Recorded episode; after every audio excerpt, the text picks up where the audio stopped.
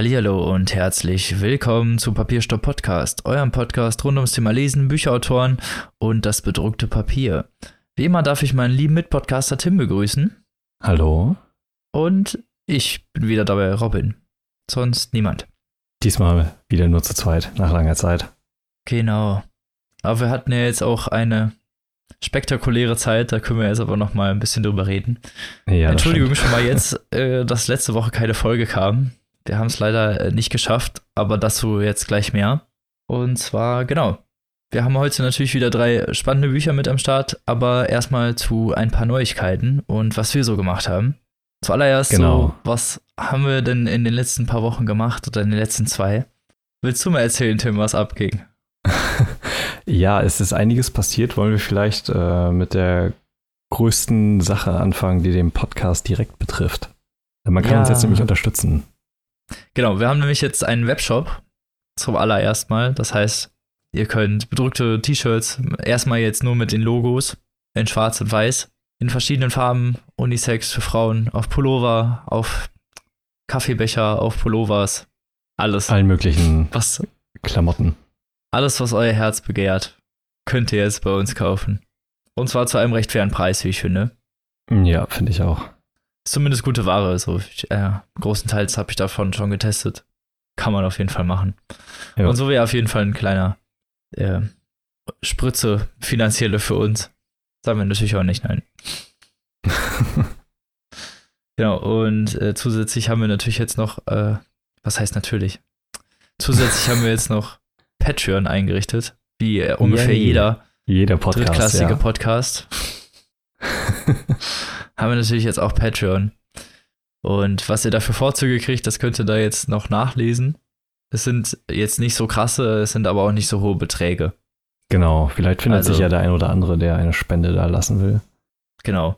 Sind dann, das kleinste fängt bei, ich glaube, 3 Dollar im Monat an, es sind umgerechnet, glaube ich, 2,60 Euro Ja, oder so. wahrscheinlich noch ein Irgendwie bisschen sowas. weniger, die dann abgehen, weil Patreon natürlich auch noch einen gewissen Prozentsatz bekommt. Ja, genau, natürlich. Aber, Aber die haben relativ fairen Deal sogar. Ja, ja, ist, ist okay, auf jeden Mhm. Fall. Und so als kleinen Bonus bekommt man dann zumindest bei dem kleinsten Ding, wo man dann ungefähr 2,80 Euro oder 2,70 Euro bezahlt, ich weiß nicht ganz genau, wie viel 10 Euro ist, äh, fünf Tage früheren Zugang zu den Folgen. Dann werden wir das natürlich bis dahin so anpassen, dass wir auch so früh unsere Folgen produzieren. Aber das ist auf jeden Fall machbar. Also, Mhm. das haben wir so eingeplant schon. Und zusätzlich gibt es dann noch ein paar Tipps und Tricks zum Buchbloggen. Da könnt ihr natürlich selber ein paar Fragen stellen, aber generell gibt es dann ein paar Beiträge pro Woche, irgendwie ein, zwei, wo wir dann so ein bisschen erzählen, wie man denn relativ leicht vielleicht selber sowas erstellen kann. Genau, die Ziele können sich natürlich auch nochmal verändern. Wir werden die sicherlich nochmal anpassen irgendwie. Aber das ist erstmal Stand Genau. der Dinge. Wo kann man die Sachen denn finden? Sorry. Die Sachen kann man finden über unseren Linktree. Danke für die Frage, Tim. Danke für die Frage aus dem Publikum. Es wird so richtig wie gekauft, so weißt du, wenn einer so jetzt "Hä, wo kann man denn das finden? Bitte erzähl es mir, ich will alles kaufen. Genau, nee, also ihr findet das über den Linktree natürlich bei uns. Über, ja, ich glaube, überall ist dieser Linktree verlinkt. Und sonst auch über unsere Website. Genau. Ja, das sind so die Anlaufstellen. Mehr kann ich nicht sagen, ich würde mich freuen über ein bisschen Unterstützung. Falls das nichts wird, wir, wir erwarten da jetzt nicht viel. Also, wir werden jetzt nicht auf einmal aufhören, den Podcast zu produzieren, nur weil keiner Nee. das macht.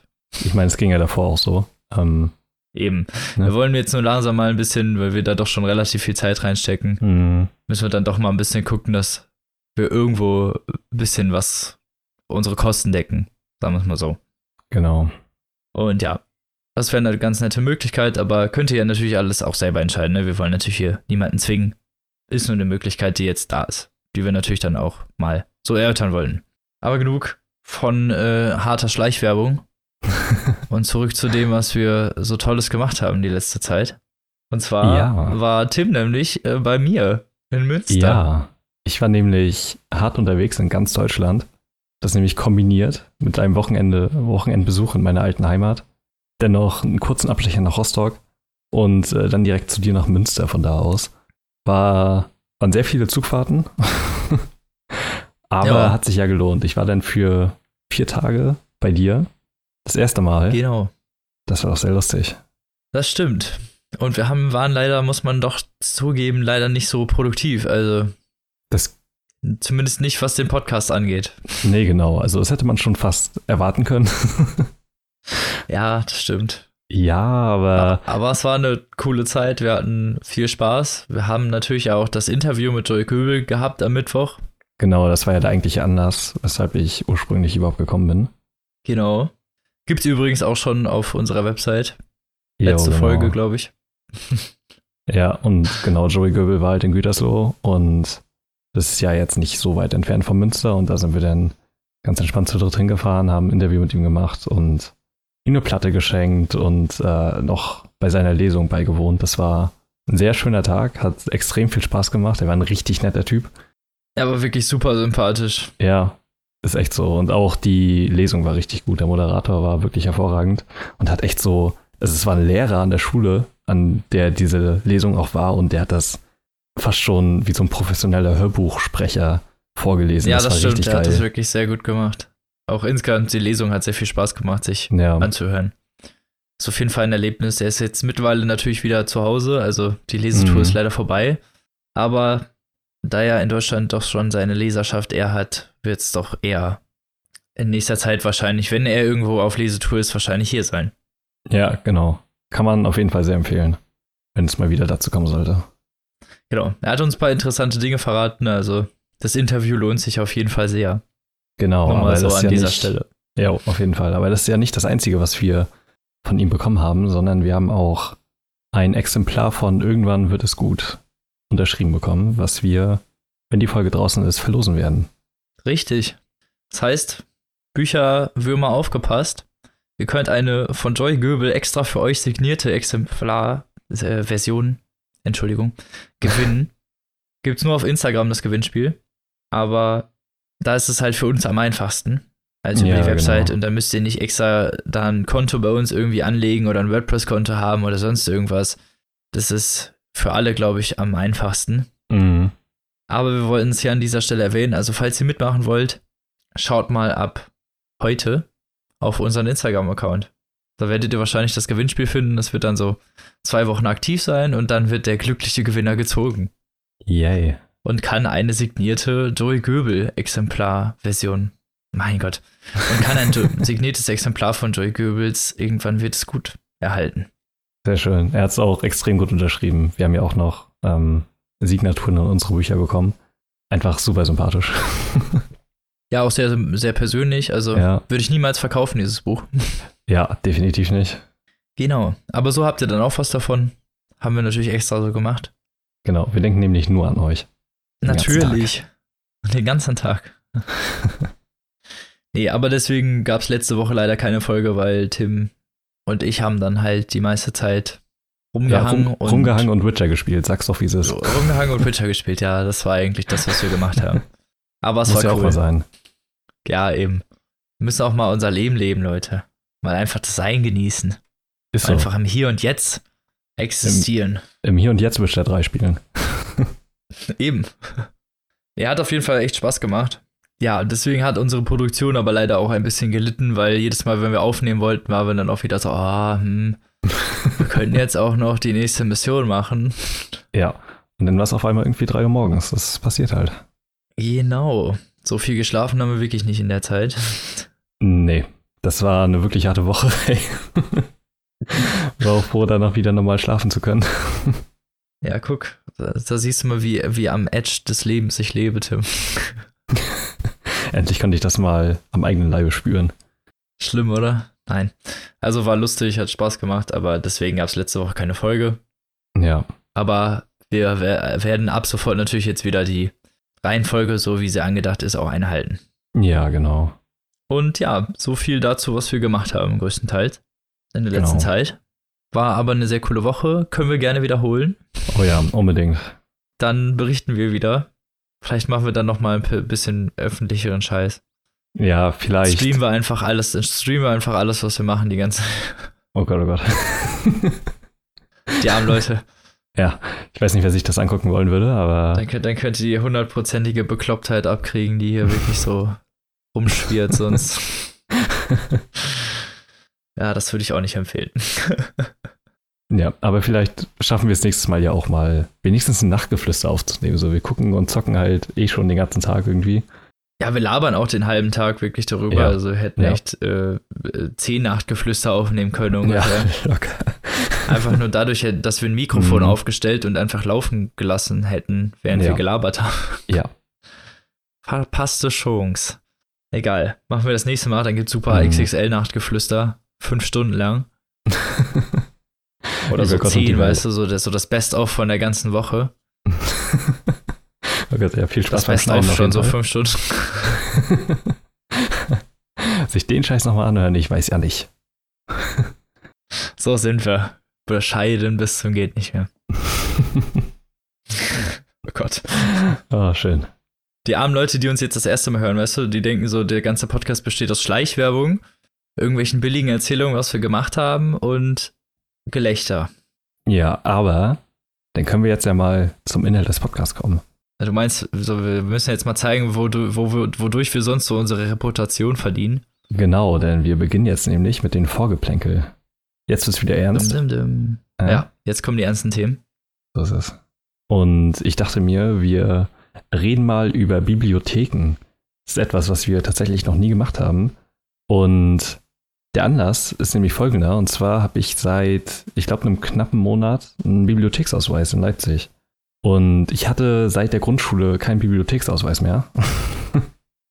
und dachte mir, das, das ist äh, ein ganz schöner Anlass, mal darüber zu sprechen. Was ist denn deine Beziehung zu Bibliotheken? Hast du größeren Kontakt dazu gehabt? Also ich hatte in der Schule Kontakt dazu. Ich habe auf dem Dorf, kann man nicht unbedingt sagen, aber im Vorort gewohnt. Mhm. Und da gibt es natürlich keine Bibliothek so. Selbst die Schule hatte jetzt echt nicht viele Bücher. Ich hatte aber das Glück, dass meine Mutter jemand ist, der viel liest und deswegen bin ich auch viel mit Büchern in Berührung gekommen. Aber es gab bei uns sowas wie einen Bücherbus. Nannte sich, glaube ich, auch so wirklich so. Und mhm. der hat an so bestimmten Zeiten irgendwo gehalten. Das war halt einfach ein Bus, der war zu so einer Bibliothek umgebaut. Und da habe ich dann so einen äh, Schülerbibliotheksausweis gehabt und habe mir da öfter mal ein paar Bücher oder ein Video geliehen oder sowas. Aber als ich natürlich aus der Grundschule beziehungsweise irgendwann da weggezogen bin, hat sich das auch im Sande verlaufen, um ehrlich zu sein. Und seitdem kaufe ich Bücher. Ich hatte irgendwann mal vor einem halben Jahr irgendwann noch mal irgendwie so einen Probeausweis und hatte dann mal zwei, drei Sachen gelesen, aber ähm, ich weiß jetzt nicht, ob das an den Büchern selbst lag oder ob das generell so ist. Also das Buch war schon relativ versifft, was ich gelesen habe. Okay. Und ich will nicht sagen, dass ich ultra penibel bin, aber ich bin schon, bin schon ein bisschen pingelig. Also mhm. was sowas vor allen Dingen angeht, so wenn ich dann auch nicht weiß, wer, wer das vorher angefasst hat und was dann dieser Fleck da ist, so in dieser Seitenecke, weißt du, was ich meine? So, Warum kleben die Seiten jetzt so, zusammen? Ja. Ja, ja, sowas, so weißt du, das ist schon ein mhm. bisschen unangenehm, muss man schon sagen, halt irgendwie, ne? Also gibt schon schönere Sachen, glaube ich. Aber ja, da habe ich ein, zwei Bücher gelesen dann und habe den aber auch nicht verlängert oder den zu einem richtigen umgewandelt, weil mir das dann zu teuer war im Verhältnis, weil ich leih dann vielleicht irgendwie vielleicht pro Monat zwei Bücher und dann kostet es mich im Jahr, glaube ich, irgendwie 60 Euro, zumindest bei mir in der Stadt, so für normale Leute. Und das war mir dann zu teuer. So. Aber so, das ist jetzt meine gesamte Historie einmal mit Bibliotheken. Wie sieht es denn bei dir so aus mit Bibliotheken? Ja, wir hatten in Schwerin mal eine relativ große Stadtbücherei, die ist mittlerweile richtig krass verkleinert worden. Die war in der Nähe des Hauptbahnhofs in einem richtig schönen alten Gebäude, das auch relativ groß war und mittlerweile ist es in ja irgendwie ein Stockwerk in so einem kleinen Scheißgebäude. Also die haben sich krass verkleinert. Ich weiß auch gar nicht, ob die von der Stadt unterstützt werden. Ähm, oh krass, das ist aber wirklich eine Verkleinerung. Das ist, äh, das, ich dachte echt, äh, das ist krass, dass die umgezogen sind und denn halt da, wo die jetzt sind, das ist ein bisschen seltsam. Ich war da auch nie drin in der neuen Gegend. Also generell, das letzte Mal, dass ich in der Bibliothek war in Schwerin, war halt in der Grundschule. Wir hatten damals die Möglichkeit, also was heißt Möglichkeit? Wir wurden viel mehr gezwungen, aber es ist ja eigentlich was Gutes, einmal die Woche in die Bibliothek zu gehen mit der ganzen Klasse und uns dann irgendwas auszuleihen. Und da hatten wir auch so eine Gratiskarte und so, also es hat uns im Endeffekt, glaube ich, nichts gekostet, wenn ich mich recht entsinnen kann. Vielleicht haben meine Eltern das auch bezahlt, ich weiß es nicht mehr. Und ich habe damals noch nicht so den Drang gehabt zu lesen. Zumindest noch keine Bücher. Also ich habe viele Comics gelesen und so ein Quatsch und habe die Bibliothek dann hauptsächlich dafür genutzt, mir irgendwelche Hörspiele auszuleihen, also irgendwie drei Fragezeichen und so den üblichen Kram.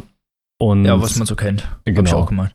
Ja, eben. Und habe das dann aber auch nicht mehr wirklich weiterverfolgt. Also als wir dann nicht mehr hingehen mussten, bin ich auch nicht mehr hingegangen. Das hat sich dann halt irgendwie so verflüchtigt. Wir hatten damals noch in der Grundschule so eine klasseninterne kleine Bibliothek, wo sich, wo Leute Bücher mitbringen konnten und die dann halt mit der Klasse geteilt haben. Da war ich dann halt der Held, weil ich irgendwie so alle Dragon Ball Mangas hatte und ein paar Comics und so. und ich dann mitgebracht habe und alle Leute es halt richtig doll mochten.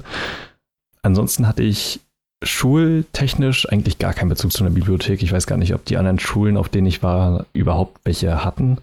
Ehrlich ja, das gesagt. hatte ich auch irgendwie, das, das ist mir noch nie untergekommen, so das.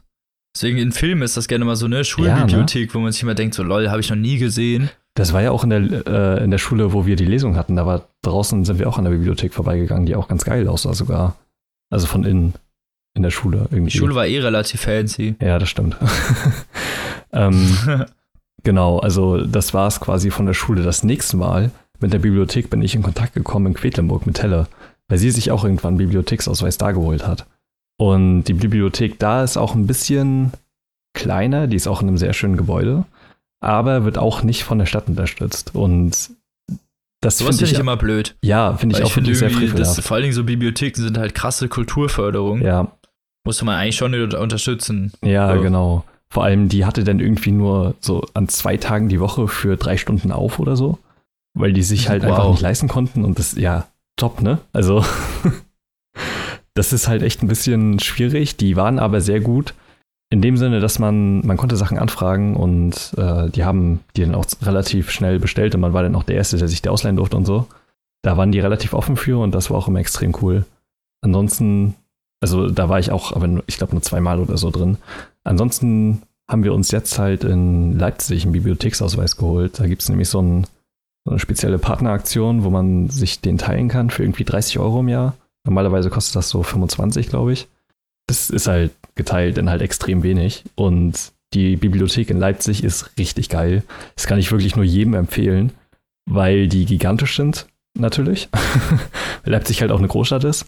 Und äh, sie haben halt extrem viele Zweigstellen, aber die Hauptstelle am Wilhelm-Leuschner-Platz ist äh, halt riesig und die haben eine gigantische Auswahl, nicht nur an Büchern, auch an, ich weiß nicht, die haben einen eigenen Raum mit Graphic Novels, also halt auch eine extrem gute Auswahl und richtig viele Filme und Hörbücher. Und da lässt eigentlich nichts zu wünschen übrig. Also ich habe mir da extrem viele Filme bisher ausgeliehen, tatsächlich noch kein einziges Buch. es wird bestimmt auch noch kommen. Du Banause. Ja, ich weiß, aber die Filmauswahl von denen ist halt wirklich verdammt gut. Und die haben auch ein ziemlich gutes Online-Portal, wo man sich auch einfach online Musik, E-Books und äh, Filme ziehen kann. Kann ich nur sehr empfehlen. Und in Leipzig ist es halt wieder tatsächlich sehr cool. Ansonsten waren zwischen der Zeit und der großen Bibliothekszeit bei mir halt wirklich, weiß nicht, 15 Jahre oder so, wo ich keinen Kontakt dazu hatte. Und das ist schon ein bisschen traurig, ne? Ich hatte sonst auch niemanden, der regelmäßig in der Bibliothek gegangen ist oder so. Und ich frage mich jetzt im Nachhinein wirklich, warum nicht? Das ist ein richtig geiler Ort und du hast einfach die Möglichkeit, so viele Sachen quasi gratis zu bekommen. Ich verstehe nicht, warum das nicht tiefer in unserer Gesellschaft irgendwie verankert ist. Faulheit. Ja, wahrscheinlich, ne? Die Leute bestellen sich ja schon die Klamotten nach Hause irgendwie und schicken Mhm. dann die massenweise wieder zurück, anstatt einfach in die Stadt zu gehen und was anzuprobieren.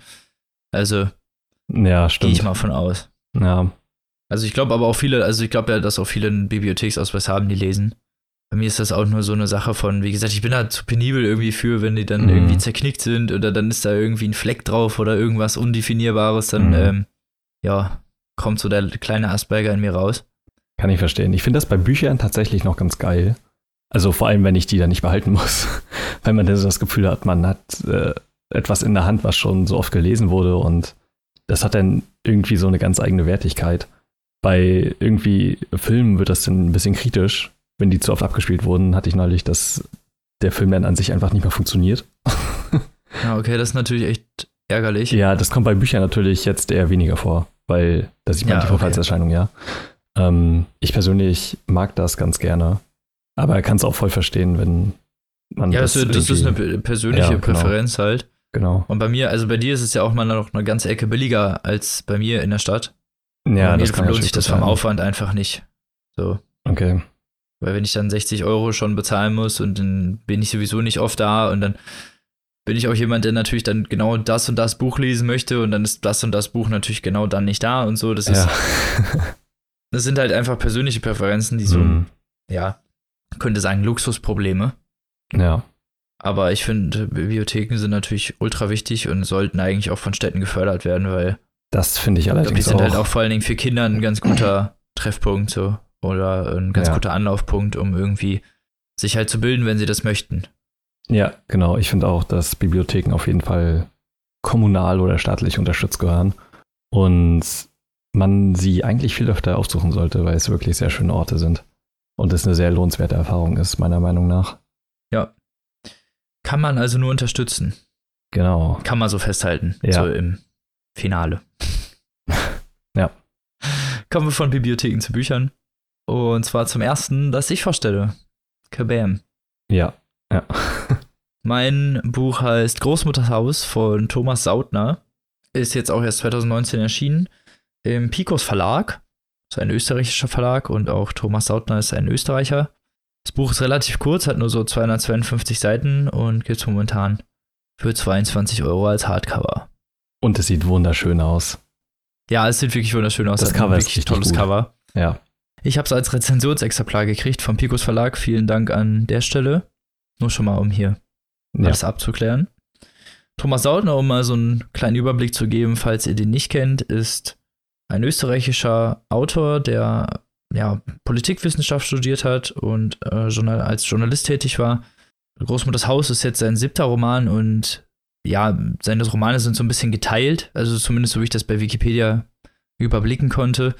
Die, die beim Picos Verlag erscheinen, sind alle so ein bisschen ja, heimatbezogen auf österreichische Verhältnisse, haben irgendwas mit der Kultur zu tun oder mit der Idylle oder mit der Landschaft Österreichs. Und ich weiß nicht, bei welchem anderen Verlag er noch veröffentlicht, da er hat aber so äh, verschiedene Bücher und die anderen sind Fantasy und Dystopien. Ach, krass. Okay. Also durchaus auch, ja, genau, also durchaus auch belletristisch, belletristische Ja. Sachen oder zumindest eher Unterhaltungsliteratur. okay, krass. Das ist ja ein kleiner Unterschied. Ja, genau. Ist ziemlich interessant. Sein erster Roman ist 2006 erschienen und genau, das ist jetzt sein siebter. Und worum geht's in Großmutters Haus? Es geht um Alina, eine junge Frau, die ja ein einsames Stadtbewohnerleben führt, sich so in diese, ja, sagen wir mal, diese ganz normalen Zwänge, in die sich jeder so ein bisschen reinwirkt, so reingewirkt hat und ihr größter Traum ist es, in einer Bibliothek zu arbeiten, was sie halt auch irgendwann geschafft hat, ne? Natürlich auch nur Teilzeit und auch nicht gut bezahlt und wir kennen ja, glaube ich, alle die Nachteile Mhm. dieser Jobs.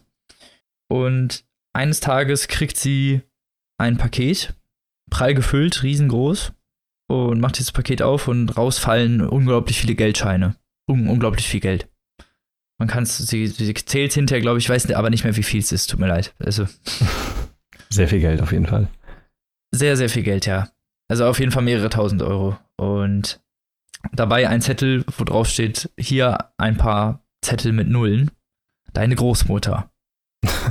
Schön. Und Marlina hat Zeit ihres Lebens als Kind von ihren Eltern immer eingetrichtert bekommen. Also sie kann sich an ihre Großmutter erinnern, aber sie hat immer eingetrichtert bekommen, dass sie irgendwann gestorben ist. Also da wurde irgendwie, irgendwie wurde die Oma totgeschwiegen.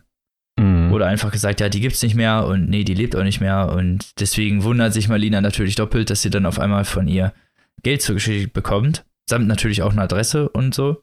Und ja, als allererstes ruft sie dann ihren Freund an. Freund sage ich deswegen so, weil Christian ist ein verheirateter Mann und Marlina ist so sein, seine Mätresse, könnte man das so betiteln.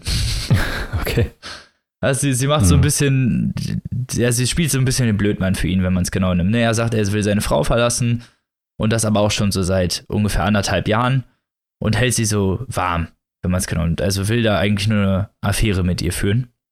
Der ist auf Auslandsreise und geht auch gar nicht erst ans Handy, als sie anruft und als Rache sozusagen schnappt sie sich dann seinen Mercedes, zu dem sie den Zweitschlüssel hat, den er ihr gegeben hat und macht sich auf zu ihrer Großmutter, die in einem ja, Waldstück wohnt. Ich weiß nicht genau mehr wo. Tut mir leid, irgendwo in Österreich. Mhm. Aber ich, wenn wir mal durch Österreich gefahren sind, wisst ihr ja, wie das aussieht. Wald und so. Berge. Ja, sehr schön, sehr idyllisch. Genau, sehr idyllisch. Was, ja, was man als Naturliebhaber halt so gern hat. Und dieses Haus steht halt auch so mitten im Wald, wirklich so mitten an so einem Dorfrand, in so einem Wald. Und auch schon als sie nach, dem, nach der Großmutter in dem Haus fragt, sind alle Leute, die kennen die auch im Dorf. Also die Großmutter mhm. ist anscheinend durchaus bekannter. Und als sie da ankommt und aus dem Auto aussteigt, ist das allererste, was ihre Großmutter zu ihr sagt, die halt übrigens auch in einem Arbeiterhemd und äh, abgeschnittenen Jeans irgendwie auf der Veranda sitzt und eine dicke Zigarette raucht. Erstmal so, sie soll diese Protzkarre vor ihrem Haus wegfahren und hinten hinstellen, damit die keiner sieht. Also so gar nicht so, wie man sich halt eine klassische Großmutter, die Kekse backende Oma mit weißen Locken und einer Brille vorstellen würde. Also genau das krasse Gegenteil. Ja, so eine, es kommt drauf so an, welche Kekse sie backt, ne? Ja, natürlich so. Nee. das ist natürlich dann wieder die Sache. Aber da kommen wir noch zu. Ja. Tim, hör auf zu spoilern. Ah, sorry. Konnte nicht widerstehen. Oh Mann, immer diese Kiffer-Jokes. ähm, zumindest ist sie so gar nicht so, wie man sich das vorstellen könnte. Und die beiden, ähm, ja, es ist so ein bisschen komisch am Anfang, weil die haben sich natürlich jetzt auch lange Zeit nicht gesehen, aber ihre Oma, die sich als Christine auch vorstellt und ja, es ist halt so ein bisschen komisch, weil, ne, wenn man seine eigene Familie mhm. irgendwie jahrelang nicht gesehen hat. Aber Thomas Sautner schafft das halt sehr gut, das äh, einfließen zu lassen, auch dieses Charaktergeflecht, dass die beiden halt erstmal so ein bisschen distanziert sind und sich erstmal so aneinander herantasten, auch so auf emotionaler Ebene ist sehr gut eingefangen worden. Und die beiden, ich will das jetzt ein bisschen kürzen an dieser Stelle, die beiden freunden sich relativ schnell sehr gut miteinander an. Und ja, Malina merkt halt schnell so die andere Facette des Lebens, die sie schon lange vergessen hat, einfach mal so das Sein zu genießen, einfach vielleicht auch mal der, dem Hedonismus zu frönen, mhm. um es mal mega literarisch auszudrücken. Und genau darum geht es halt so. Ihre Oma ist nämlich jemand, der illegale Kräuter hinterm Haus anbaut und damit sogenannte Kräutermischung, also so krasse, sie, sie hat da so Namen für der krasse Johnny oder ich weiß nicht mehr genau, wie die heißen. Ich glaube, Godfather 5000 und so. Sehr vielversprechend. Also schon ziemlich krasse, ähm, also zumindest dem Namen nach ziemlich krasse Mischung, die dann halt auch so wirken sollen, dass man halt wirklich kreative Schübe hat und nicht diese Paranoia und so schiebt und also wirklich, äh, wenn man es äh, nach sozialen Standards nehmen möchte, ist sie eine Drogendealerin. Ja. So, aber auch wie das so eingeflochten wird und auch wie sie darüber spricht und auch dieses ganze, wie die beiden zusammenfinden, ist sehr schön gemacht. Und ich will an dieser Stelle nicht mehr erzählen, was da noch so passiert, weil das Buch hatte ja nur 230 Seiten. Mhm. Und deswegen soll es an dieser Stelle mit dem Inhalt sein. Es wird aber auf jeden Fall noch ein bisschen was passieren. Nicht viel, aber es passiert auf jeden Fall noch was. So, weil das Buch zeichnet nämlich eigentlich, also die Narrative in dem Buch ist eigentlich relativ, ich will nicht sagen unwichtig, aber durchaus eher zu vernachlässigen, weil es wirklich um ja, die, dieses Personengeflecht dieser beiden, der Großmutter und der Enkelin geht, die halt eigentlich sich eher auf einer freundschaftlichen Basis kennenlernen und nicht auf so eine, ja, ich will es mal autoritäre Art nennen.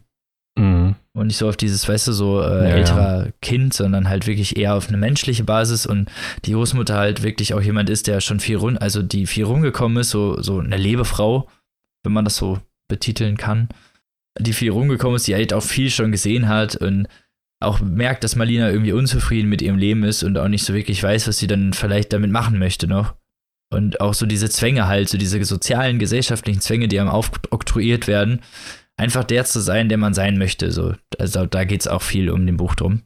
Und ein anderer Aspekt, der halt auch in der Lektion sehr wichtig ist, vor allem Thomas Sautner, ist die Idylle dieses österreichischen, ja, Kleindorfs, wenn man es genau nimmt, so, ne, diese, mhm.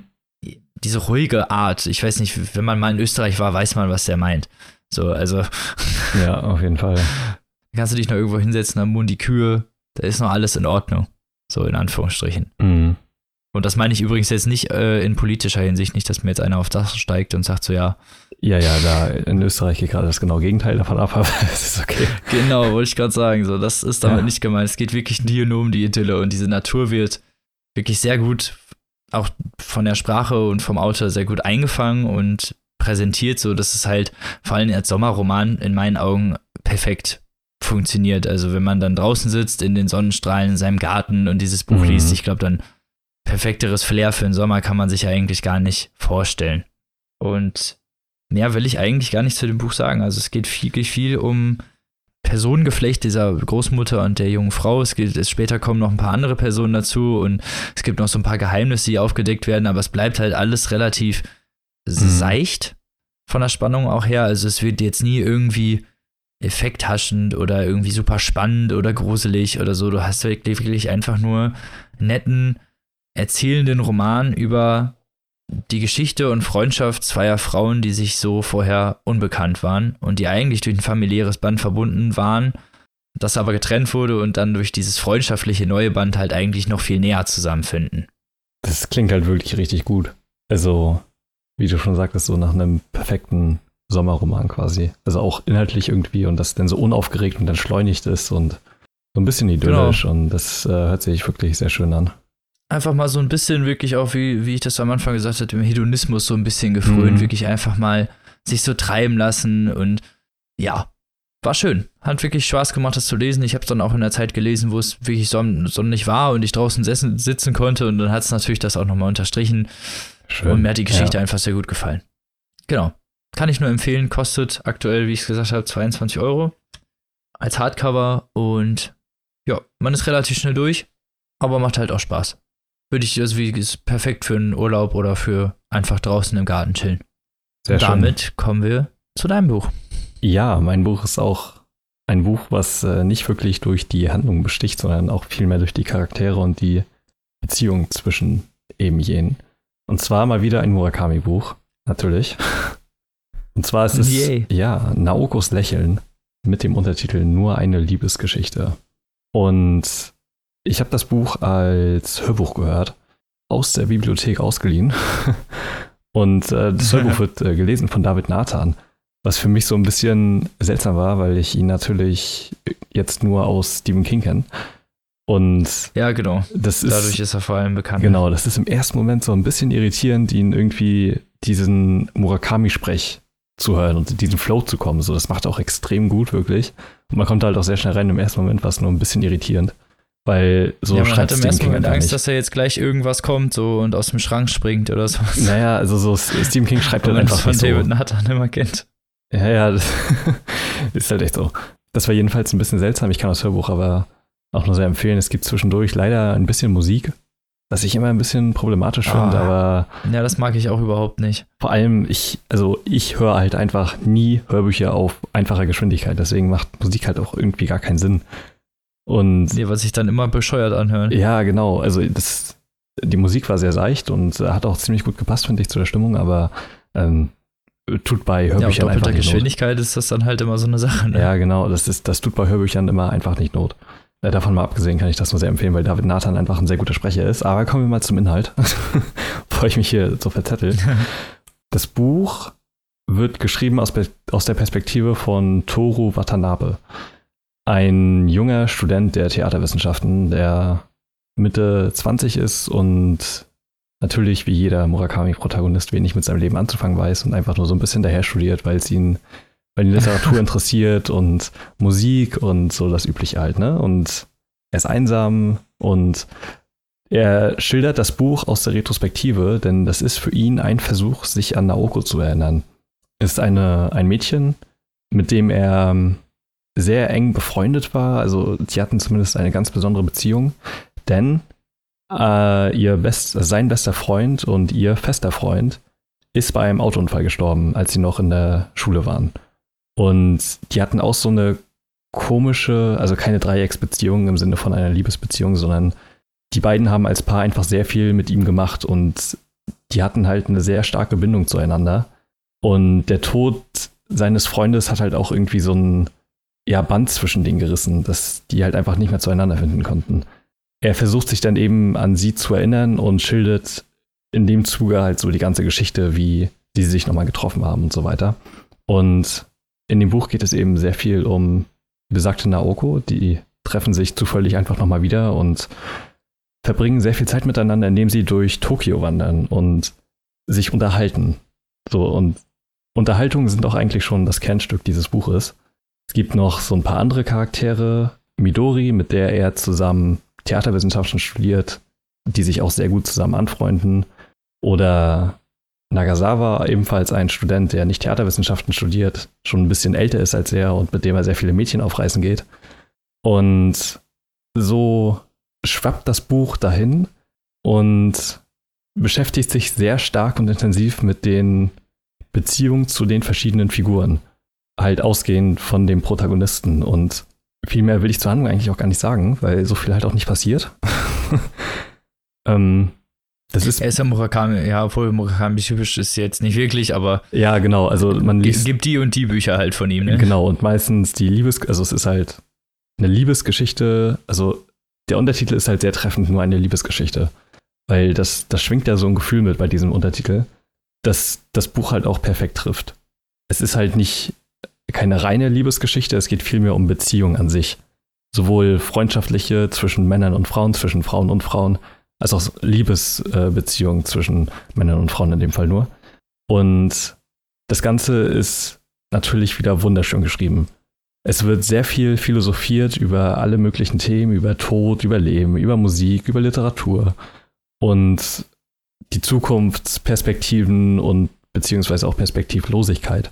Und das Ganze ist halt wieder so schön auf den Punkt geschrieben. Ne? Also in den Gesprächen entsteht halt fast schon so eine Art Melodie und man hört dem so gerne zu und will eigentlich gar nicht, dass dieses Gespräch endet, obwohl es im Prinzip gerade um nichts geht und die Handlung nicht vorangetrieben wird oder so. Und das ist eine Kunst, die. Ja, stimmt, diesen, ja, diese, diese Metaebene irgendwie zu beliefern ja. zwischen den Zeilen.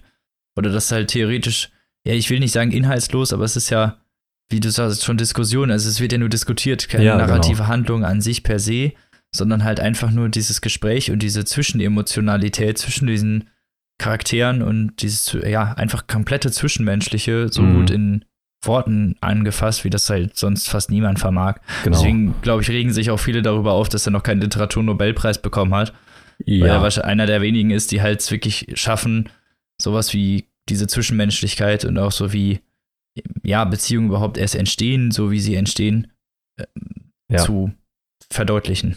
Auf jeden Fall. Und ich war ein bisschen schockiert, als ich gesehen habe, wann das Buch rausgekommen ist. Ähm, das Buch ist erstmals in Japan 1987 rausgekommen. Und das spielt auch ungefähr zu. Ui, der, was? Ja, krass, ne? Das spielt auch ungefähr zu der Zeit. Also die Leute haben halt keine Handys oder so, die telefonieren halt irgendwie mit Telefonzellen oder Telefonen, die halt auf ihren Zimmern sind. Aber abgesehen davon ist es quasi komplett zeitlos, weil es sich eben auf die menschlichen Beziehungen fokussiert und dieser als Gegenstand einfach unabänderlich sind, habe ich das Gefühl. Und das ist halt richtig krass, dass das Buch einfach schon 30 Jahre alt ist in seinem Urtext und man wirklich keine Verfallserscheinung sieht. Das Buch ist dann 2001 das erste Mal in Deutschland rausgekommen, auch diesmal sofort in der Übersetzung. Schon sehr spät. Ja, auf jeden Fall. Auch in der Übersetzung von Ursula Gref und ich glaube, das ist mit eines der erfolgreichsten von ihm. Äh, das Buch wurde irgendwie 13 Millionen Mal verkauft. Was krass. sehr krass ist. Und ich fand das Buch wirklich sehr interessant und eben diese Beleuchtung der menschlichen Beziehungen in irgendwie jeglichen Perspektiven fand ich einfach extrem spannend. Ich finde das sehr faszinierend, wie man ein Buch darüber füllen kann und wie organisch und schön sich das halt natürlich auch anhört und geschrieben ist. Also, das ist halt unvergleichlich, dieser Murakami-Stil. Und was du schon sagtest mit dem Literaturnobelpreis, verstehe ich bis heute auch absolut nicht. Der liefert einfach so konstant ab, seit so vielen Jahren und beleuchtet so viele Facetten und hat so viele verschiedene Sachen geschrieben, also, was, wie viel mehr muss ein Mensch halt noch tun, um irgendwie damit geehrt zu werden? um beachtet ja? zu werden. Ist so. Finde ich halt echt ein bisschen seltsam, dass er da noch nicht in Erwähnung für gezogen wurde. Naja. Ja, genau. Aber das einzige kleinere Manko oder die einzige Kritik, die ich an dem Buch vielleicht üben würde, sind die Sexszenen. Ich finde, die sind, also Sexszenen an sich, finde ich durchaus passend und haben auch eine gewisse Essenz in dem Buch, weil es eben sehr viel um Beziehungen geht, auch um Liebesbeziehungen und das nun mal nicht zu trennen ist mit einer sexuellen Beziehung ab einem gewissen Punkt. Aber es ist halt einfach wieder so awkward, ne? Es tut mir leid. Ey, jedes Mal, ne? Aber das, das. Jedes Mal. Und es gibt halt wirklich einige Szenen. Also wirklich so vier oder fünf Sexszenen. Und das ist so. Oh, das war ein bisschen unangenehm. Ich war froh, dass ich das gehört habe, weil das schneller vorbeigeht, als wenn man es liest. So. Ich weiß, was du meinst. Es ist sehr unangenehm. Ja, und. Einfach irgendwie, weiß ich, ich weiß nicht warum, Mhm. aber es ist halt, es ist so sehr explizit, so, Ja. so überexplizit, weiß ich nicht. Das ist halt, als würde man halt, keine Ahnung, in einem Porno in den Schritt der Darsteller in 4K filmen, ohne dass da vorher ein bisschen Schminke dran war. So. Das, äh, ja. ist auch so. Ja, ja, also es geht wirklich sehr nah und es sind auch durchaus. Es ist einfach zu explizit, es Ja. ist einfach viel zu explizit. Also vor allem für dafür auch, für, was es sein will. ja, genau. Also das geht ja jetzt nicht mal, also bei Sexszenen ist das die eine Sache, aber es ist halt auch teilweise Murakami hat ja generell irgendwas mit, äh, auch irgend so ein Fetisch mit Peniswaschen, ne? Keine Ahnung, ja, was bei dem ist. ja, also auch Penisbeschreibung. Es ist, ähm, finde ich tatsächlich gar nicht mal so schlimm prinzipiell, weil sonst immer einfach weibliche es Geschlechtsteile. bricht halt volle Kanne Genau. äh, mit, der, mit der Erzählung. Es passt überhaupt eigentlich gar nicht dazu. Das ist sowas, weißt du, was ich meine? So, Mhm. er erzählt, er erzählt halt alles, alles ganz normal, bis er dann zu dieser Stelle kommt, wo er sich ungefähr den Unterleib waschen muss. ja, das stimmt. Das wo ist sich einfach denkt, so, also er geht ja jetzt auch nicht und rennt rum und erzählt total aus explizit, wie er jetzt erstmal seine Morgentoilette verrichtet Ja. hat. Weißt du, was ich meine? Ja, aber man muss dazu sagen, dass das bei dem Buch tatsächlich äh, passender und besser mit eingeflochten ist und nicht so aus dem Nichts kommt. so. Also das Okay. ist nicht so wie bei. Du meinst nicht wie bei Kafka am Strand. Genau, genau. Das ist jetzt natürlich auch das Beispiel, was mir sofort in den Kopf gekommen ist, aber Boah, ja, ich weiß. hey, da war das teilweise so schlimm, wo man echt dachte, hey, warum? Ja, das, da da kam es Also wirklich völlig random teilweise. Bei Naukos Lächeln bahnt sich das so langsam an und das macht da schon Sinn, dass es da passiert auch. Ich finde einfach nur die Beschreibung davon unglaublich befremdlich. Es kann auch sein, dass das einfach an mir liegt. Ich habe das Buch ja neulich Vielleicht auch sind bei wir auch zu verklemmt. Ja, Weiß ich nicht. Ja, es kann also ich habe das neulich auch bei Instagram gepostet und tatsächlich auch viele Antworten in die Richtung bekommen, die das ähnlich Ja, das fanden. stimmt. Äh, das, das war ein ganz gutes Gefühl. Ich kann das Buch aber wirklich nur jedem empfehlen, der halt Lust auf äh, Erörterung von menschlichen Beziehungen hat im Endeffekt. Also man darf jetzt keine große Handlung erwarten. Man kann aber wirklich sehr gut ausgefeilte Dialoge und eben sehr viele Zwischentöne und ähm, eine feine Beobachtung von Beziehungen je- jeglicher Art erwarten. Und ich finde, das ist eine absolut große Leistung. Äh, ich fand das Buch extrem gut und kann das in dem Sinne halt wirklich nur sehr empfehlen. Das Buch hat insgesamt 416 Seiten, geht also insgesamt sogar noch. Und aktuell die Taschenbuchausgabe ist bei BTB erschienen, kostet 11 Euro. Und ja, sehr zu empfehlen. Sehr gut. Genau, dann kommen wir jetzt mal in eine nicht so idyllische Welt, würde ich sagen. Jetzt wird's hart. Ja, Und zwar kommen wir jetzt zu unserem Glanzstück, was wir eigentlich schon seit längerer Zeit vorstellen wollten. ja. Und zwar dem epischen, momentan weiß ich nicht, ob immer noch ausverkauften, aber zumindest zu Anfang sehr begehrten Grime Brainfuck von der fulminanten Sibylle Berg. Oh ja, Das ist ja auch erst dieses Jahr rausgekommen, auch erst vor ein paar Monaten. genau. Und zwar beim Kiwi Verlag. Kostet aktuell 25 Euro. Hat 640 Seiten im Hardcover. Ja. Das ist ein Also ordentlicher da ist man ein bisschen beschäftigt. Mhm. Aktuell, ich glaube, Spiegel Bestsellerliste Platz 3, soweit ich weiß. Okay, aber auch schon seit mehreren Wochen in den Top 10 drin. Ja, also, auf jeden Fall seit mehreren Wochen schon. Ja. Seit Erscheinen auf jeden Fall in der Liste drin. Ja. Und vollkommen zu Recht, muss man Und mal dazu sagen. zwischenzeitlich halt, wie erzählt, schon äh, ausverkauft. Also eine ganze Zeit lang. Sogar bei Amazon. Ja, es ist halt wirklich krass, wie, was für einen Impact dieses Buch hatte. Es wurde halt auch überall besprochen und man hat sehr viel drüber gehört und ich weiß nicht, man traut sich schon fast gar nicht, das Buch zu besprechen, weil es einfach schon fast ein Ja, Manifest jeder ist. Ne? gelesen hat, so. Ja, und es ist ja, halt auch einfach. ist wirklich ein Manifest. also man könnte stimmt. einfach wirklich, glaube ich, locker eine ganze Folge allein über das Buch machen. So. Ja, Ähm, locker. Ja. Alleine die, In die Inhalte und die ganzen Philosophien und Theorien, die da besprochen werden. Mhm. Ja. So, Äh, ja, genau. aber kommen wir doch mal zum Inhalt. Äh, Fangen wir mal mit der Welt an, würde ich sagen, oder? Genau. Und zwar geht es um eine Stadt in England namens Rochdale. Das Ganze spielt in naher Zukunft. Es wird nie richtig terminiert. Also Mhm. kann 2021 sein, kann aber auch 2028 sein. Man weiß es nicht. Aber schon eher näher. Also ich würde eher so 2020 sagen oder so. Ja, vor allem am Anfang der Geschichte wirkt das alles eigentlich ziemlich realitätsnah. Ja, und Rochdale, Rochdale, die Stadt gibt's wirklich. Das Mhm. ist die Stadt mit der schlechtesten, mit der schlechtesten Einkommensklasse oder mit dem, mit dem schlechtesten Einkommen der gesamten gesamt Großbritanniens, also wirklich ein sozialer, Mhm. ein soziales Loch, wenn man es genau nimmt. Also Arbeitslosigkeit extrem hoch, kaum Perspektive, Kinderarmut ungefähr bei 80 Prozent. Also Ja, was man sich so an schlimmen Sachen vorstellen kann, Rochdale hat's. So, und in diesem sozialen Milieu wohnen unsere Charaktere. Das sind vier junge Leute, mhm. die zum Anfang der Geschichte alle so 12, 13 sind, aber das wird über die Zeit immer mehr. Also, genau. aber die sind so 12, 13, Anfang der Pubertät, als das Ganze beginnt oder die Geschichte einsetzt. Und wir haben vier Hauptprotagonisten. Das ist so eine Clique, oder die werden später eine Clique, sagen wir es mal so. Und genau, da fangen wir einfach mal mit den vier an. Oder erzähl mal, wer die so sind. Zum einen haben wir da Don. Donatella heißt sie eigentlich. Ja, Ein, ja, junges Mädchen, ziemlich aggressiv, die ja auch durch diese, durch diesen sozialen Abstieg und durch diese, diese Perspektivlosigkeit einfach überhaupt keinen positiven Bezug zur Welt mehr hat. So gar Ja, nicht. ja. Auch ihre, auch ihre, ihre familiäres Umfeld, ihre Mutter und ihr Bruder helfen ihr nicht wirklich dabei. Die Mutter ist alkoholkrank und benutzt sie eher so als ja, Butler, wenn Mhm. man es genau nimmt, als Haussklaven, der alles zu machen hat, wenn sie es sagt. Und der Bruder ist da auch nicht besser, der tritt auch noch nach und ist da selbst auch nicht wirklich der hellste. Nee, auf jeden Fall nicht. Genau. Was auch alle gemeinsam haben oder was aber bei Don am stärksten ausgeprägt ist, ist die Liebe zu Grime. Achtung, titelgebend. Ja, genau. Und zwar ist Grime eine Untergruppierung des Hip-Hop. Genau. äh, Geprägt in Großbritannien durch Künstler wie Wiley oder Skepta, Stormzy sind so die größten Namen, glaube ich, in der Szene, die man auch vielleicht außerhalb Englands kennen könnte. Genau, und dass diese Liebe zu Grime vereint die alle so ein bisschen, aber Donatella ist, oder Don ist die, die am meisten Ja, davon zumindest zu Anfang profitiert. Die läuft irgendwann von ihrem Zuhause weg, also alle sind irgendwie Ausreißer, deswegen finden die auch irgendwann zusammen. Das kann man, glaube ich, jetzt an dieser Stelle schon mal verraten. ja. Ich glaube, da haben wir nicht so viel vorweggenommen. Mhm.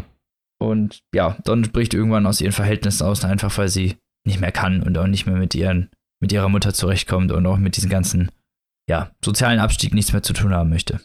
Genau. Und die nächste Figur wäre Karen, die im Gegensatz zu den meisten anderen Figuren in diesem Buch hochintelligent ist und eine große Begabung für Biologie hat.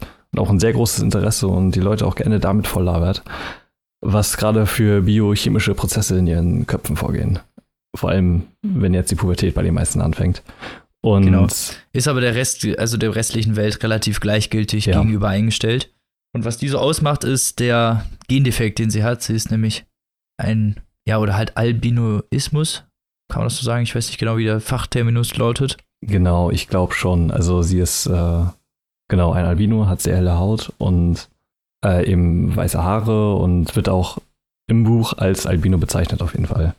Genau. Ich kann da nicht genau. Also es wird beschrieben, dass, Mhm. es, dass es da verschiedene Abstufungen gibt. Ich weiß das aber selbst nicht genau. Ja, Und Karen wächst ja auch in so einem sozialen Unterschichtenmilieu auf. Also auch ihre Eltern, ja, genau. beziehungsweise ihre Mutter und ihre Brüder sind beide, ja, doch schon ziemlich minder intelligent. Ja, also auf jeden die Fall. fragt sich immer wieder, ob sie eigentlich adoptiert wurde. Mhm. Und wie du schon gesagt hast, die, ja, ist sehr hochintelligent und packt halt irgendwann ihre ganzen Sachen weg, weil sie halt in die Pubertät kommt. Ja, und sie weiß es halt genau und deswegen packt sie quasi metaphorisch ihr Gehirn mit den ganzen Sachen irgendwie unter, unter das Bett und holt es dann wieder hoch, wenn es soweit ist. Weil sie genau weiß, dass ihr Gehirn jetzt nicht mehr zu gebrauchen ist. So ist es. Der nächste Protagonist ist Peter. Peter ist ähm, Pole und Einwanderer, der mit seiner Mutter zusammen auf so, ja, durch diese typischen Einwandererrouten Mhm. äh, illegal äh, nach England gekommen ist und in so einem Flüchtlingsheim am Anfang wohnt. Und Peter ist stumm und apathisch relativ. Also Ja, der, also es wird ja aus seiner Sicht geschrieben, er hat durchaus sehr tiefe Gedanken und ist auch ein ziemlich intelligenter Mensch, aber er kann sich nicht äußern, er ist halt stumm. mhm. Und er hat immer wieder Anfälle, wenn Leute ihn irgendwie, wenn ihn irgendwas überfordert, dann fängt er an zu schreien und zu brüllen. Und irgendwann eines Abends in diesem Lager wird er im Dunkeln von jemandem vergewaltigt. genau. Und das, So, also der hat schon ziemlich früh sehr krasse Traumata. Genau, und das bricht ihn halt irgendwie und dieses Trauma verlässt ihn halt auch nicht mehr. Nee. Und dann zieht er später mit seiner Mutter aus diesem Flüchtlingsheim weg, weil sie so einen Schauspielkurs Ja, reichen irgendwie kriegt oder kurz Schauspielerin sein Mhm. darf. Und die wird dann von einem reichen Oligarchen irgendwie entdeckt Genau. und er heiratet sie dann und sie lässt ihn einfach in der Wohnung zurück. Also Peter. Ja, Und meldet sich auch nie wieder. Also die, ja, setzt den einfach aus. Hänsel und Gretel-Style. mhm. Und nicht im Wald, sondern direkt in der Wohnung. ja. Genau, und der kommt dann so zu dieser Gruppe, weil er halt wirklich niemand mehr hat und auf der Straße lebt. Und das ist so Peters Vorgeschichte. Also auch schon ein sehr hartes Schicksal. ja, Und damit kommen wir zum letzten unserer Kernprotagonisten. genau. Ja, Und das ist Hannah. Hannah ist die einzige, die in einer Mittelschichtfamilie groß geworden ist. ja. So relativ behütet, der immer gesagt wurde, dass sie alles erreichen kann und dass sie alles werden genau. kann. Die einzige mit tatsächlich Ja. liebevollen Eltern. Genau. Sie ist ja auch ein bisschen verhätschelt und Mhm. Ähm, ihre heile Welt, also sie stößt eigentlich zur Gruppe, weil ihre heile Welt irgendwann zusammenbricht, weil ihr Vater stirbt und dadurch der soziale Abstieg droht, weil Genau. nun mal einfach keine Sicherheiten existieren. Und Hannah dann merkt, dass die Welt doch nicht so fluffig und nett ist, wie ihre Eltern ihr die ganze Zeit glauben machen wollten. Und so ist unsere Kerngruppe vereint, so. Genau, die treffen sich dann irgendwann und ja, werden quasi zu so einer Zweckgemeinschaft.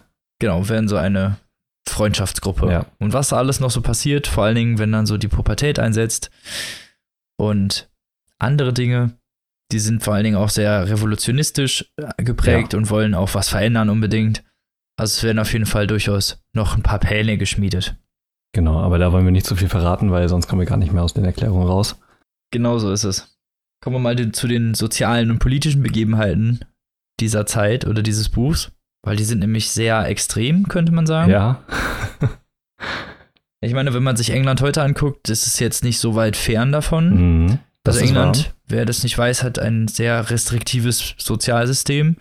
Da bekommst du nur was, wenn du wirklich was tust. Also ist nicht wie bei uns. Genau, und halt sehr stark geprägt von Überwachung. Überall sind Ka- Kameras in allen öffentlichen Plätzen. Und Genau. ja, also Die äh, Engländer sind auch sehr hassgeprägt noch so. Also bei denen sind Demonstrationen, in denen Molotow-Cocktails fliegen, jetzt nichts Ungewöhnliches. genau, und die Kinderarmut und generell Armut ist halt äh, sehr hoch. Ein starkes Problem. Ja, Auch aktuell. ja, Und auch diese Ghettobildung, die die haben und Genau. so, so diese ganzen sozialen Abstiegsprobleme ist nicht so ganz fern. Aber das ist da nochmal auf die Spitze getrieben, auch dieser ganze Neoliberalismus und Kapitalismus, der heute herrscht, so das ist auch nochmal, wird immer weiter getrieben, könnte man sagen. Ja. Bis zu Punkten, wo die Leute halt auch durch Gentrifizierung ach, äh, oder Outsourcing mhm. arbeitslos geworden sind und dadurch halt wirklich ganze Branchen weggebrochen sind, vor allen Dingen von Arbeitern, die keiner Fachkenntnis bedurfen. ja, genau. Und das Buch schildert ja wirklich die Geschehnisse aus erster Hand aus der Unterschicht. Und man kriegt halt eben mit, wie sich die Oberschicht verhält. Weil das Buch halt auch sehr viele Perspektivwechsel bietet und es ist der absolute Wahnsinn, was für eine komplexe Welt da erdacht wird und was da alles mit reingeflossen Ja, auf wie wird. man fast eine ganze Gesellschaft einfach nur durch ein Buch darstellen Ja. kann. Denn so kontrastreich wie natürlich eine normale Gesellschaft auch ist, ist das Buch auch. Denn wir haben natürlich nicht nur Protagonisten, sondern ein Großteil der handelnden Personen sind Antagonisten. Ja, die im Gegensatz zu den Protagonisten öfter wechseln und wirklich sehr, sehr, sehr fragwürdige Ideologien und Theorien haben, wie die Welt aussieht und Mhm. warum die Sachen heutzutage so sind, wie sie sind. Unter anderem, und jetzt kommt mein Auszug, der Karl. Der heißt auch nur der Karl. ja. Und was der Karl so denkt und was der Karl so macht, das könnt ihr jetzt erfahren.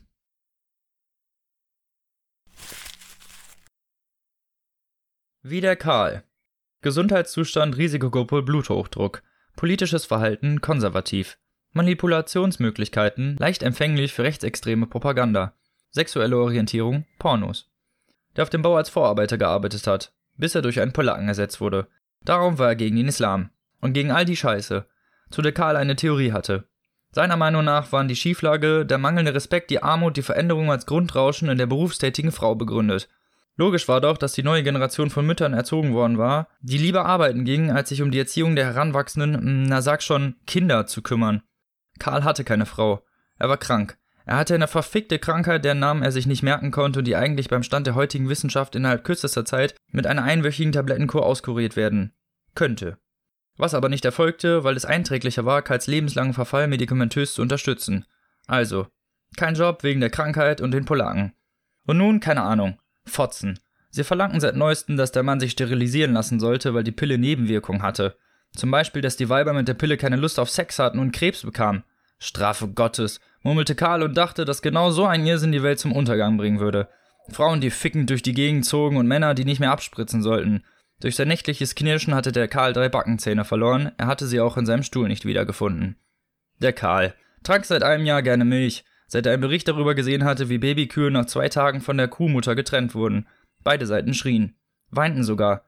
Meistens wurden die Babykühe dann zu Fleisch gemacht, was wiederum von der Kuhmutter mit Tränen und Schreien bedacht wurde. Seitdem trank Karl schmunzelnd Milch. Er saß auf nachts in seiner Küche vor einem Glas Milch und ahnte, dass es nicht mehr lang seine Küche sein würde. Tief im Süden der Stadt, wo K. wohnte, waren auch schon die Flat White mit Sojamilchcafés angekommen, die im Einzeichen des Wandels waren. Also Wandel, nicht wahr? Da würden die Straßen neu asphaltiert werden und Zara-Stores anstelle der sudanesischen Gemüsehändler öffnen. Und dann auf Wiedersehen. Der K. saß in seiner Küche und sah auf den Hof und da brannte ein Licht. In der Wohnung gegenüber lebten junge, urbane Menschen unklarer Geschlechtszugehörigkeit mit blau gefärbten Haaren. Die Arschlöcher.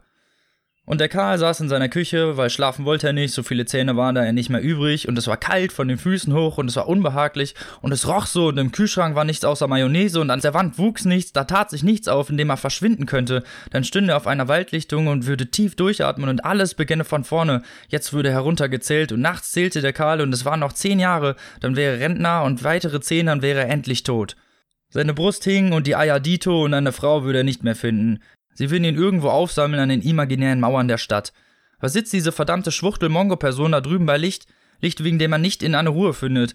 Die Person, wegen der er nicht zur Ruhe findet. Die Frau in Homo-Klamotten. Oder andersrum. Dass sie sich an keine Ordnung halten können. Eine Unruhe und eine Unordnung mit ihrer sexuellen Aussage in die Welt tragen müssen.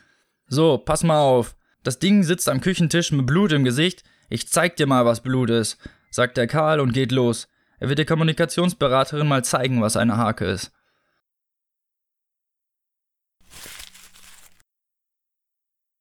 Ja, wie ihr gehört habt, der Karl ist ein ziemliches Arschloch, um es mal auf gut Deutsch zu sagen. Mhm.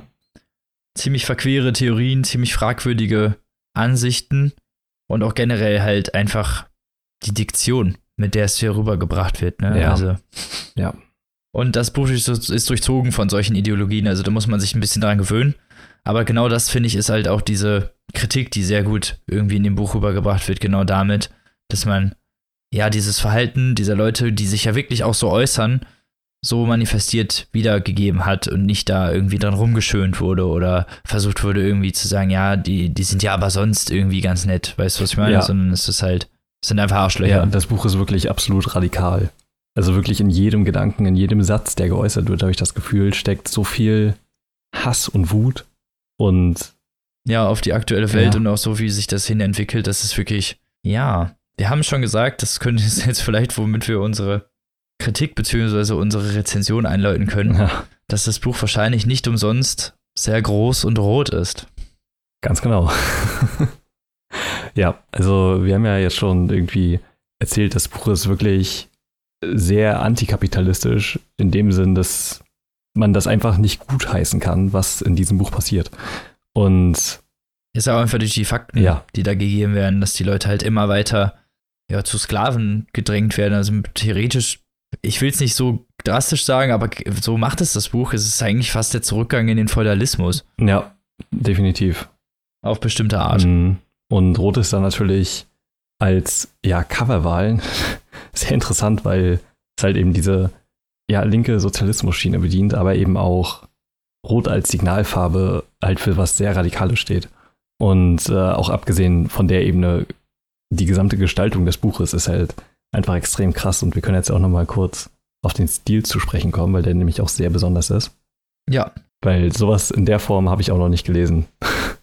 nee, das wird halt wirklich auf, ja, wie nennt man das, Orthographie nicht, ne? Sondern nee, die Syntax, also die Syntax ist halt sehr eigen, möchte ich sagen. Die ist sehr auf Grime ja. angefasst tatsächlich. Also das Ganze ist so ein bisschen staccatoartig abgehakt geschrieben. Teilweise sind so Einwortsätze, Punkte, wo eigentlich keine Punkte Ja, ganze. Sätze sind auch teilweise einfach mittendrin, Genau. werden beendet mit einem Punkt und dann einfach Auch die weitergeführt, Zeilenumbrüche, um, um was zu unterstreichen. genau, die Zeilenumbrüche und Absätze, die gesetzt werden, machen teilweise auch so keinen Sinn.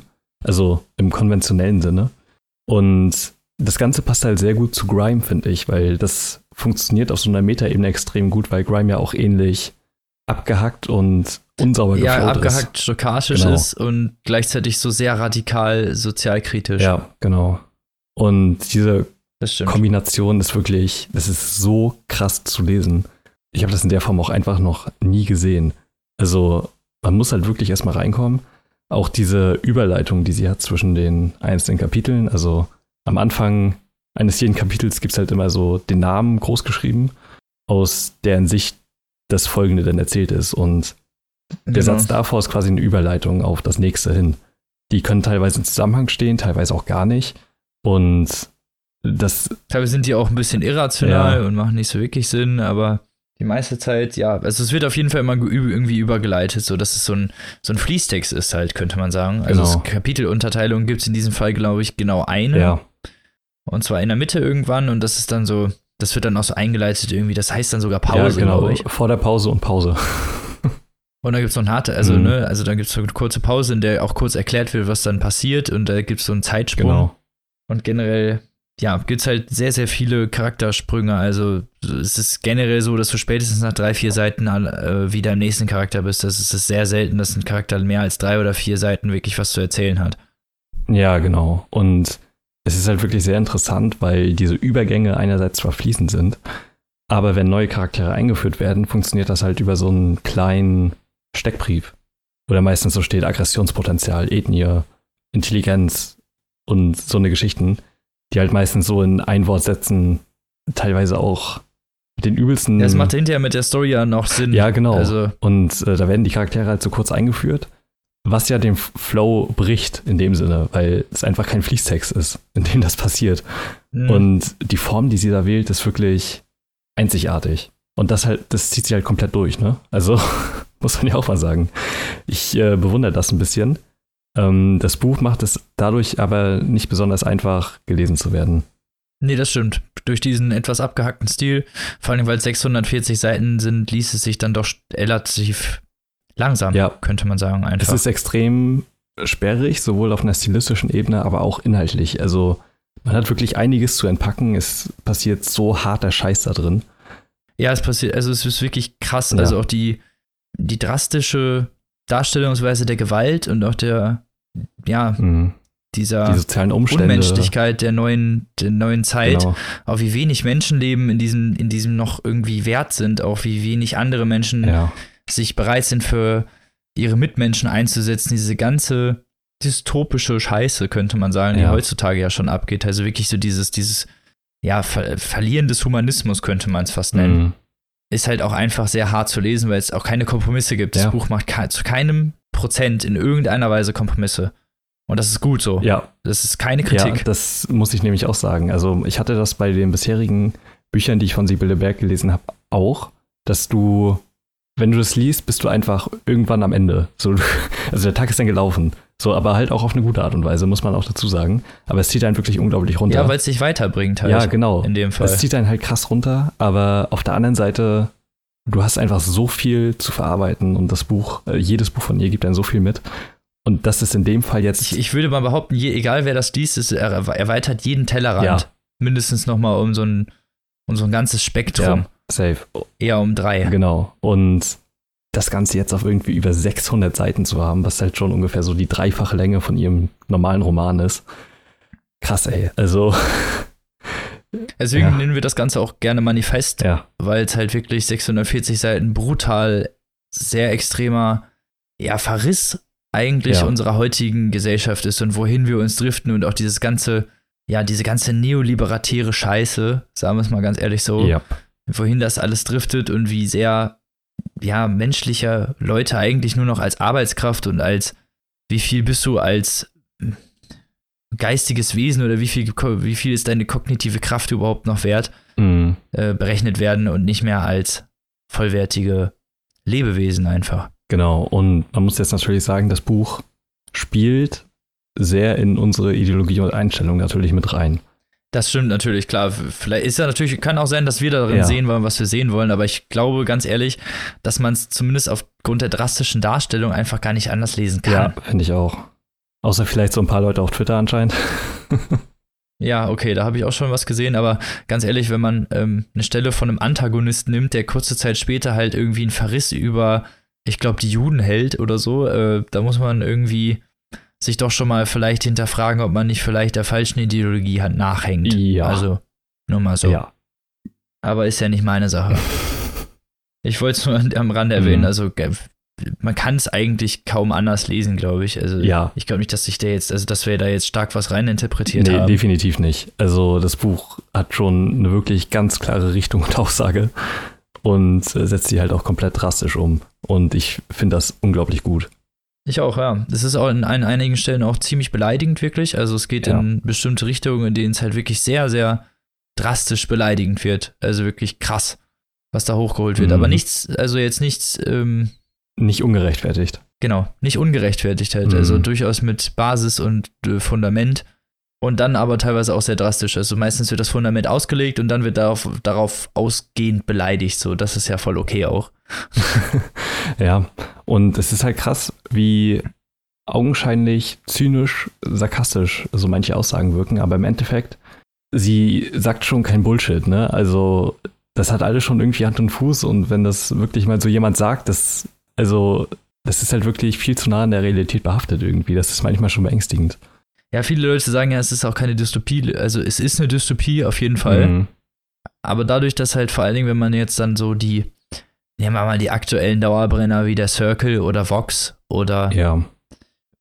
von mir aus auch was Älteres wie 1980, die sind alle einfach immer noch sehr fantastisch. Also es ist alles mm. sehr, mm. sehr viel weiter gedacht, sodass man halt, ja. Ja, genau. Also bei, gerade bei 1984 oder so, oder auch Brave New World oder Reporter Markt oder sowas, da wird man ja schon vor verendete, vollendete Tatsachen gestellt, mein Gott. Dass die Welt ja quasi schon so ist man sieht ja nicht die Entwicklung, sondern genau. nur den genau. Punkt von dem aus, die da ist, aber bei Grime entwickelt sich das langsam. macht das halt einfach, indem sie halt an, in heutigen Verhältnissen ansetzt und das dann einfach weitertreibt. Und dadurch gibt das halt, gibt das halt nur so einen, so einen sehr realitären, bitteren Nachgeschmack. Genau, und halt auch wirklich mit aktuellen Themen im Prinzip verankert, mit sowas wie Privatsphäre, Datenschutz, Neoliberalismus, wie schon gefallen ist, genau, äh, Enteignung und so eine Geschichten halt auch Wohlstand und äh, Armut und so.